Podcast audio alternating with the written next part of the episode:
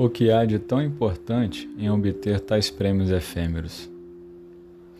Por que se esforçar tanto para conquistar algo que desaparece quase no mesmo instante em que surge? De acordo com o budismo, a raiz do sofrimento não é a sensação de dor nem de tristeza, e nem mesmo de falta de sentido.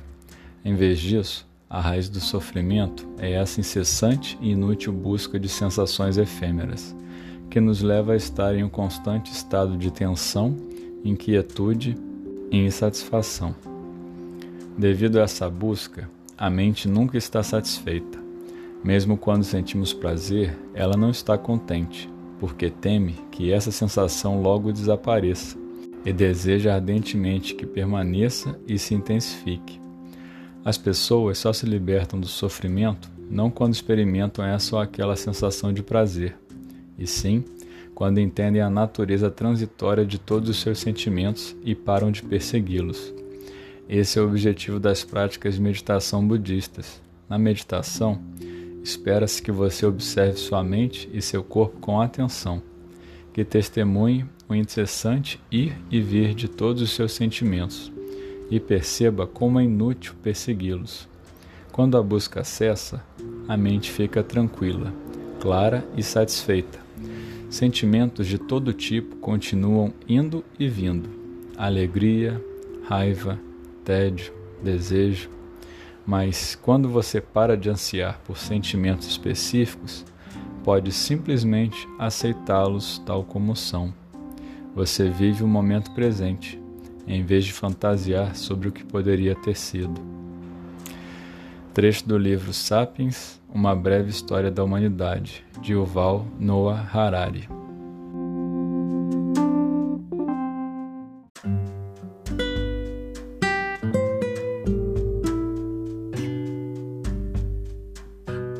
Olá, meu nome é Vinícius Carvalho e você está ouvindo o podcast Caminhar. Seja muito bem-vinda, seja muito bem-vindo.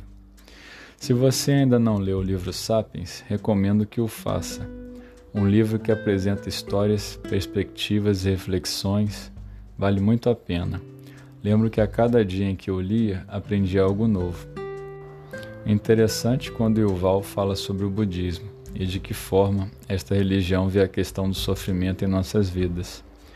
Essa busca incessante e inútil por sensações efêmeras que provoca em nós um estado de tensão, inquietude e insatisfação Engraçado que, mesmo quando atingimos o alvo, comemoramos uma vitória qualquer, a compra de um objeto, um novo emprego, um relacionamento, essa maravilhosa sensação se esvai com o tempo e assim nos vemos novamente obrigados a correr através dos prazeres e assim nos alegrarmos continuamente.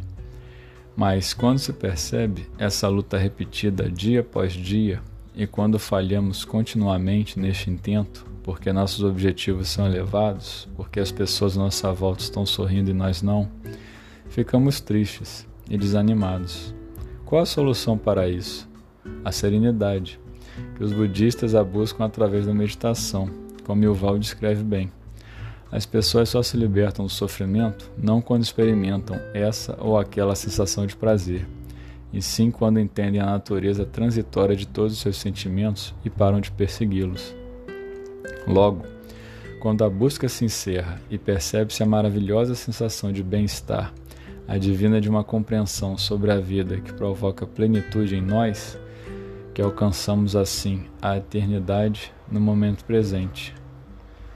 Viver o agora e aceitar os sentimentos que surgirem e, inclusive, observar sua origem. Quais os eventos que desencadearam tal sentimento em mim? Será que o meu julgamento sobre o evento não pode ter contribuído para a vinda deste sentimento? O que posso fazer a respeito? De que forma estou contribuindo para que estes estados mentais se manifestem em mim? São algumas questões como essa que buscamos responder, podem nos ajudar a alcançar a serenidade. Sim, você já sabe, não é fácil, nunca é. Querer se conhecer melhor, querer entender melhor a vida, o mundo, as pessoas, é sempre um desafio. Talvez todas as respostas que encontrou não o satisfaça. Talvez você já saiba o que quer, mas não sabe como fazer para chegar lá. Talvez nem sequer exista um objetivo, e está tudo bem. Estamos todos em movimento. As velocidades, as aventuras, agruras, alegrias e tristezas são únicas para cada um de nós. E para aqueles e aquelas que estão atentos aos sutis sinais da natureza, ao que se passa dentro de si, perceberão aos poucos que o caminho se faz ao caminhar, e que esta é uma das grandes maravilhas de estar vivo Saber que todo novo dia é uma oportunidade de recomeço e que todas as jornadas nos ensinam algo de valioso e importante para nós. Estes foram meus comentários a respeito do trecho do livro Sapiens, Uma Breve História da Humanidade, de Yuval Noah Harari, e as reflexões que fiz a respeito. Você pode não concordar com o que eu disse, pode pensar diferente. Esta é apenas uma narrativa como outra qualquer, e o intuito aqui é um só provocar a reflexão e uma mudança para melhor.